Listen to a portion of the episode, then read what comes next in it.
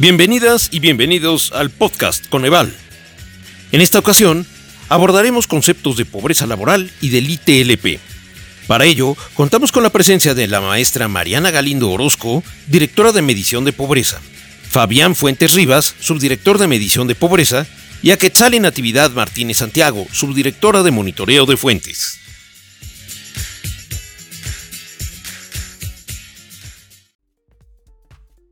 Bienvenidas y bienvenidos a un nuevo episodio del podcast Coneval, un espacio de comunicación del Coneval con la ciudadanía. En este episodio hablaremos sobre diversos conceptos de pobreza laboral y sobre el ITLP, que para aquellos que no ubiquen qué quiere decir, significa Índice de Tendencia Laboral de la Pobreza. Antes de iniciar esta conversación, les voy a compartir una breve semblanza de la maestra Mariana Galindo Orozco. Ella es economista por el Instituto Tecnológico Autónomo de México. Sus estudios estuvieron enfocados al área de economía política.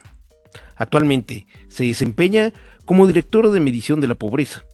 Su quehacer institucional en el Consejo está dirigido a la generación de la información de la medición multidimensional de la pobreza a nivel nacional y estatal, la estimación del índice y grado de rezago social. Sus temas de interés son la evolución del poder adquisitivo del ingreso laboral de los hogares y los derechos sociales.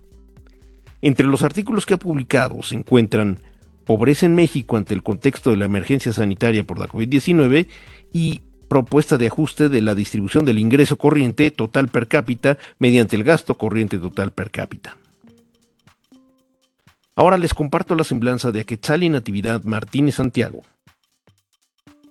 Ella es economista por la Universidad Nacional Autónoma de México. Sus estudios estuvieron enfocados al área de desarrollo económico.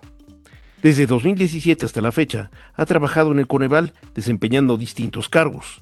Actualmente se desempeña como subdirectora de monitoreo de fuentes. Su quehacer institucional en el Consejo está dirigido a la exploración y análisis de bases de datos para la generación de indicadores relacionados con la medición multidimensional de la pobreza. También se ha encargado de la coordinación y redacción de documentos de diversos indicadores del área. Sus temas de interés son el desarrollo económico y social sostenible, así como la economía del conocimiento. Por último, les comparto una semblanza de Fabián Fuentes Rivas. Es licenciado en Economía por la Universidad Autónoma Metropolitana. Sus estudios estuvieron enfocados al área de crecimiento y desarrollo económico, así como economía ambiental. Desde 2018 hasta la fecha, ha trabajado en Coneval, desempeñando distintos cargos. Actualmente se desempeña como subdirector de medición de la pobreza, las actividades institucionales que desarrollan el Consejo están dirigidas a la generación de la información de la medición multidimensional de la pobreza a nivel nacional y estatal, la estimación de la pobreza laboral y el seguimiento de los indicadores de la Agenda 2030 de los Objetivos de Desarrollo Sostenible en materia de pobreza. Sus temas de interés son la medición multidimensional de la pobreza, economía ambiental, el análisis econométrico, economía laboral y los derechos sociales. Ahora sí, Mariana, Fabián y Aquetzali, ¿cómo están? Es un gusto tenerlos por aquí en nuestro podcast.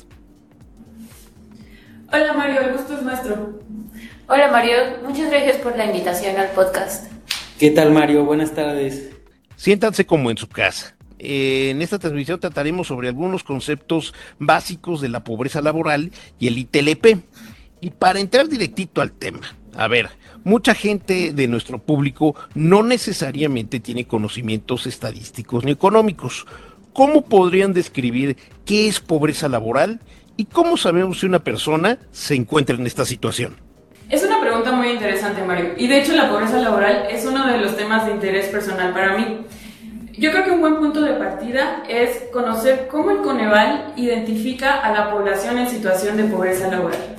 Una persona se encuentra en situación de pobreza laboral si en su hogar el ingreso que proviene del trabajo no es suficiente para adquirir una canasta alimentaria para cada uno de los integrantes del hogar. El costo de la canasta alimentaria es de cerca de 2 mil pesos en zonas urbanas y de 1.500 pesos en zonas rurales por persona al mes, de acuerdo a la información más reciente de septiembre de 2022. Imaginemos, por ejemplo, un hogar de tres integrantes donde dos personas trabajan.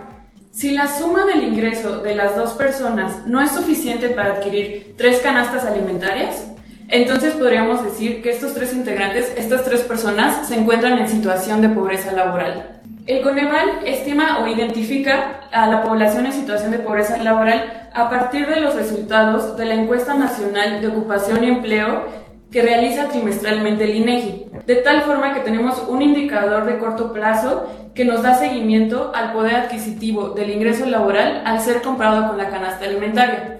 ¿Y a qué nos referimos con el poder adquisitivo del ingreso laboral? Nos referimos a, la capacidad de compra del ingreso laboral, a la capacidad de compra de, de bienes en el mercado y cómo varía este en el tiempo. La ENOE es una encuesta específica de las condiciones laborales de la población, entre ellos el ingreso laboral. Pero nosotros sabemos que el ingreso laboral no es la única fuente de ingresos en los hogares. Por ejemplo, los, los hogares pueden tener ingresos por remesas, por programas sociales, por renta de la propiedad, entre otros. Pero el ingreso laboral es la fuente de ingresos más importante. Para que nos demos una idea de su importancia, 7 de cada 10 pesos del ingreso de los hogares proviene de trabajo. Y es este ingreso por trabajo el que se retoma para el cálculo de la pobreza laboral. Es importante eh, recordar que todas las fuentes de ingreso de los hogares sí son retomadas para estimar la dimensión de bienestar económico de la medición multidimensional de la pobreza que calcula y publica el Coneval cada dos años. Al ser calculado cada dos años, surgió la necesidad de contar con un indicador en el corto plazo que pudiera darle seguimiento al bienestar económico de la población. Es por eso que el Coneval eh, publica la pobreza laboral para monitorear el bienestar económico desde la perspectiva del ingreso laboral que es tan importante en los hogares. la pobreza laboral no considera ni todas las fuentes de ingreso ni todas las dimensiones que establece la metodología de la medición multidimensional de la pobreza en México, pero es un indicador relevante ya que te da un panorama en el corto plazo del bienestar de la población y resulta muy útil para los tomadores de decisiones y para los hacedores de política pública. El Coneval cuenta con información de pobreza laboral desde 2005 hasta el segundo trimestre de 2022 al respecto de la evolución de la pobreza laboral, me gustaría comentar brevemente tres de los factores que influyen en su evolución. En primer lugar está el nivel de empleo. Cuando hay más nivel de empleo en el país, hay más, eh, o sea, cuando hay más ocupados, hay más disponibilidad de ingresos laborales en los hogares y eso presiona una disminución de la pobreza laboral. Al contrario, si disminuye el empleo en el país, hay menos eh, ingresos laborales disponibles en los hogares y aumenta la pobreza laboral. El segundo factor es el nivel de ingresos de los, de los ocupados, es decir, cuánto está percibiendo la gente por trabajo. Si dejamos constante el nivel de empleo, vemos que lo que perciben las personas por su trabajo puede variar en el tiempo. Si aumenta el ingreso laboral de los ocupados, esto presiona una disminución de la pobreza laboral. Y si disminuye el nivel de ingresos, presiona a un aumento de la pobreza laboral. Por último, el tercer factor es el costo de la canasta alimentaria. En el tiempo vemos que los precios de los alimentos varían. Y si el, costo de la canasta alimentaria aumenta más de lo que está aumentando el ingreso laboral en el hogar, entonces la pobreza laboral estaría aumentando porque el poder adquisitivo del ingreso laboral estaría disminuyendo. En conclusión, estos son los tres factores que dan resultado a la evolución del porcentaje de la población en pobreza laboral. Entonces, ¿qué diferencias existen entre el índice de tendencia laboral de la pobreza y la estimación de la pobreza laboral? Sí, mira, Mario, te comento. O sea, sí existe una diferencia entre el índice de la tendencia laboral de la pobreza y la pobreza laboral. Y bueno, esta radica eh, eh, fundamentalmente en el que la pobreza laboral muestra el porcentaje de la población con un ingreso laboral por persona inferior al costo de la canasta alimentaria, mientras que por otro lado, el índice de la tendencia laboral de la pobreza, también conocido como ITLP por sus siglas, como ya lo mencionaron, muestra la evolución de este porcentaje eh, tomando como en consideración un periodo de referencia en el tiempo. En este caso, este, este periodo nosotros lo fijamos en el primer trimestre de 2020. Eh, dada la naturaleza de este indicador, el índice toma como valor 1 el periodo de referencia, de manera que los otros periodos eh, toman un valor menor o mayor a la unidad dependiendo de si la pobreza laboral del periodo de interés es mayor o menor a la observada en el periodo de referencia, que como ya mencionamos es el primer trimestre de 2020. Para esto podemos poner un ejemplo. Digamos, en el primer trimestre eh, de 2020, que es el periodo base, teníamos que el porcentaje de pobreza laboral fue de 36.6%, mientras que en el segundo trimestre de 2022, el trimestre más reciente con el que se cuenta, eh, con el información, este porcentaje de pobreza laboral se situó en 38.3 por lo que el ITLP fue mayor a 1. Eh, en este caso fue de 1.0457, debido a que en el, en el último trimestre, en el más reciente, el porcentaje de pobreza laboral fue mayor al de periodo base, ¿no?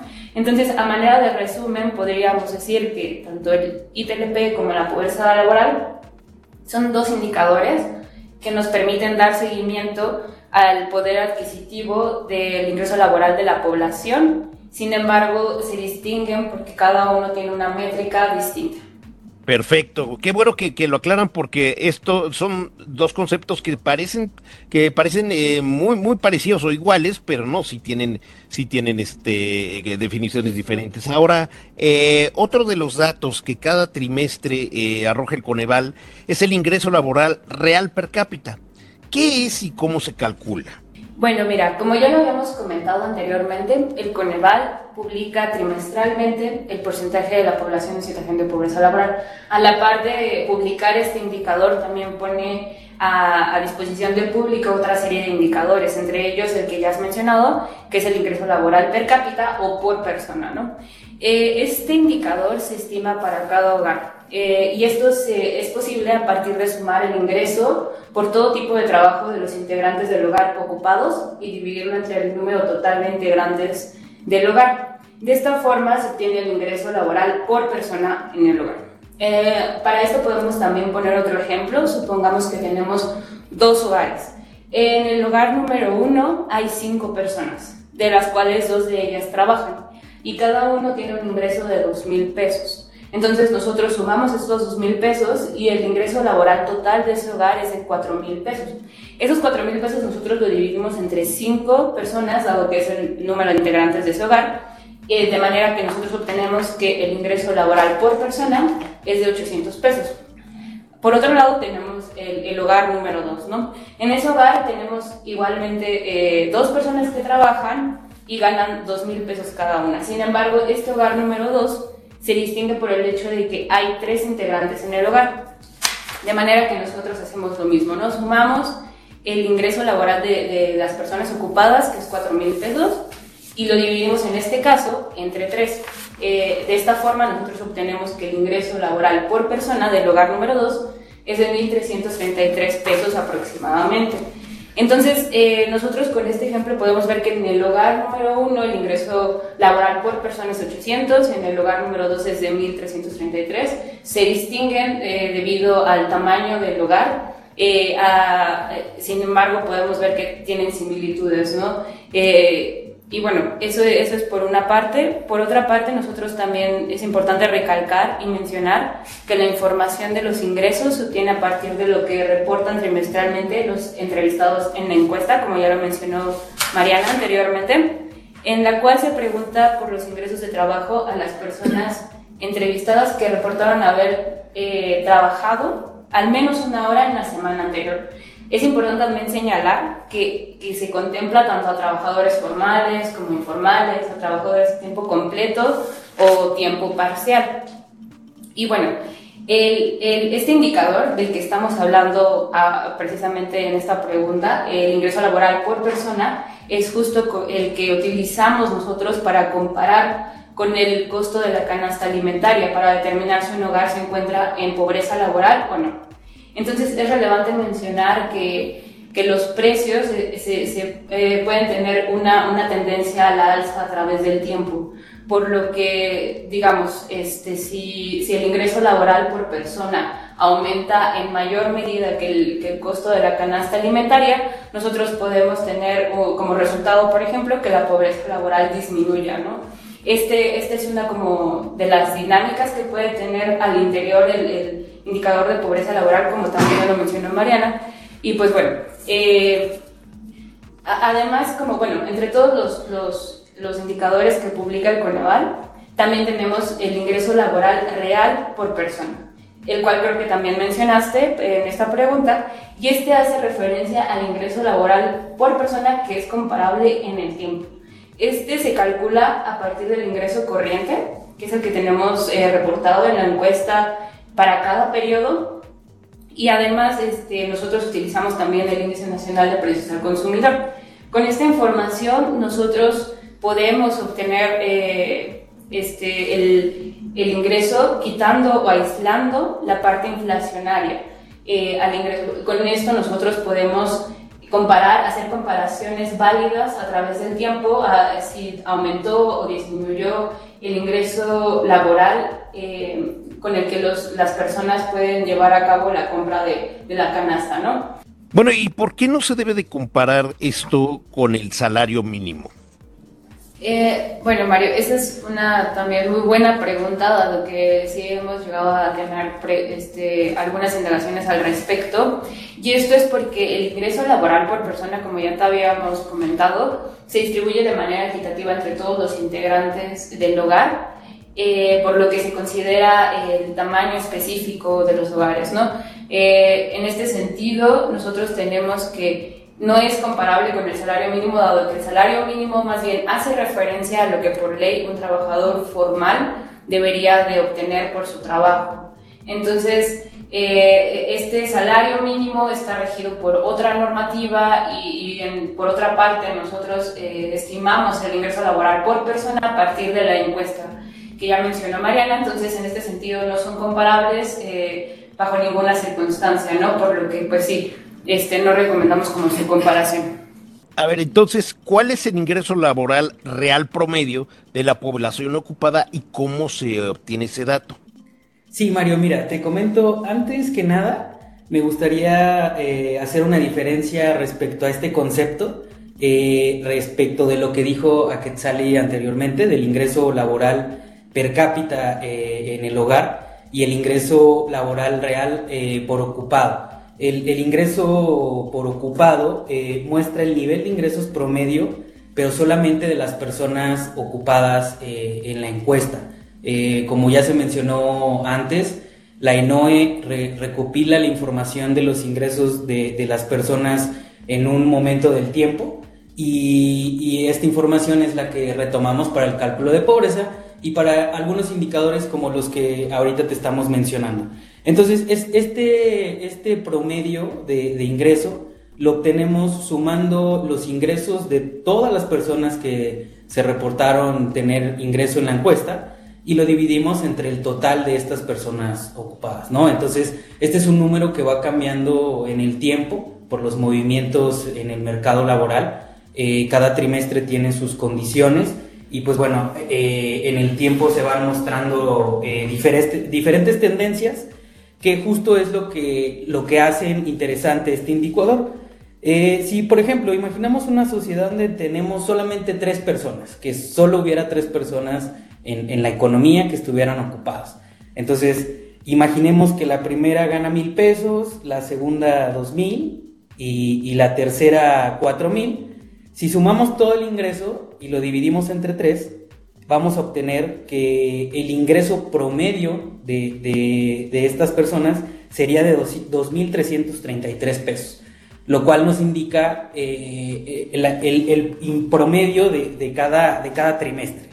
Eh, ahora, es importante este indicador ya que a través de, este podemos eh, observar algunas tendencias en el ingreso y también brechas, ya que cuando se, se reporta el ingreso para ciertos grupos poblacionales, podemos eh, vislumbrar cómo le va a cada, a cada grupo, ¿no? Es importante ver cómo, cómo es el ingreso en las personas formales, las personas informales, entre hombres y mujeres, entre personas que habitan en municipios indígenas.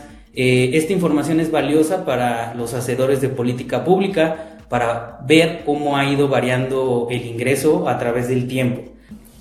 Por último, me gustaría comentar que el ingreso laboral promedio por persona eh, muestra diferentes tendencias eh, que el, ingreso per cápita en el hogar. Esto porque, como mencioné anteriormente, el, ingreso por ocupado eh, depende de la dinámica del mercado laboral y de cómo hay movimientos al interior y el otro puede variar por algunas otras eh, condiciones, ¿no? Como ya vimos, el, ingreso per cápita en el hogar eh, depende de, también de los, las personas que habitan estos hogares.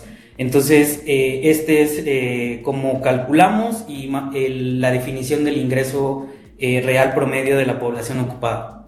Finalmente, ¿por qué se presenta la información de pobreza laboral en términos relativos, o sea, en porcentaje de la población, y no en términos absolutos, como en millones de personas?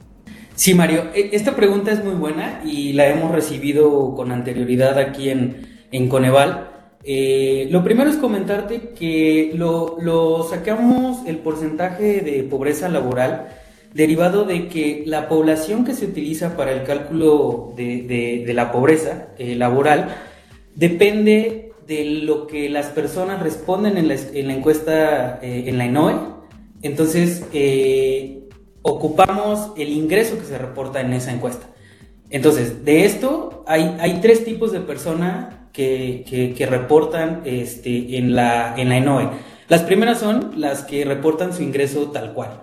Es decir, se le, pregunta a la persona cuánto eh, ganó este, por trabajo y la persona responde X cantidad. Hay algunas personas que no dan el dato directo, pero responden con una pregunta que es por intervalos de salarios. Entonces, a través de esta respuesta, nosotros podemos establecer un nivel dependiendo de lo que responden. La, pregunta eh, viene en rangos de si ganaste un salario mínimo, de 1 a 2, de 2 a 3 y así sucesivamente. Entonces con esto respondemos eh, el ingreso de las personas que, no lo dieron directo. Y por último, y son las personas que, que, no responden eh, esta, ninguna de estas dos preguntas, ya que a veces por desconfianza o por desconocimiento, pues las personas no reportan ingresos. Entonces, al no tener un ingreso reportado en la encuesta, nosotros no podemos establecer eh, un nivel de pobreza.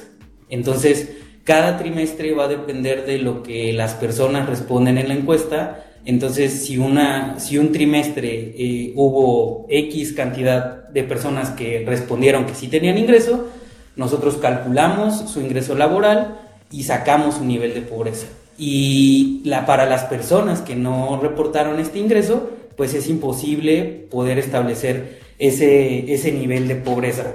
Ahora, es también importante mencionar que con el promedio nosotros eh, quitamos de, cierta manera un sesgo, ya que no podemos eh, asumir que un número dado de personas están en pobreza laboral y que en otro periodo tenemos un número diferente por lo que te comenté anteriormente, ¿no? A veces dependería de, que un trimestre tuvimos una mayor respuesta en, el ingreso, a veces no. Entonces, de esto va a depender eh, en cada momento. Entonces, si tenemos un denominador distinto, pues sería, sería eh, imposible comparar eh, en el tiempo este número de personas.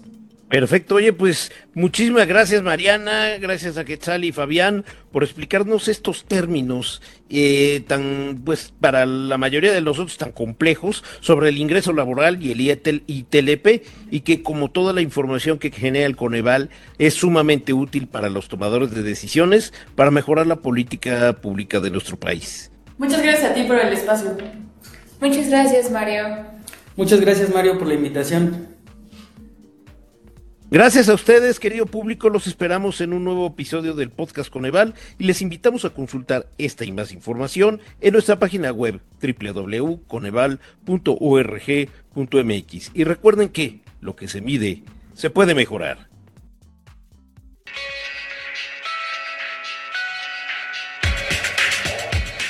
Muchas gracias por escucharnos y los esperamos en el próximo episodio del podcast Coneval. Este podcast lo pueden encontrar también en Spotify, en iVoox, Apple Music, en nuestra página web y en las redes sociales del Coneval. Lo que se mide se puede mejorar. Coneval.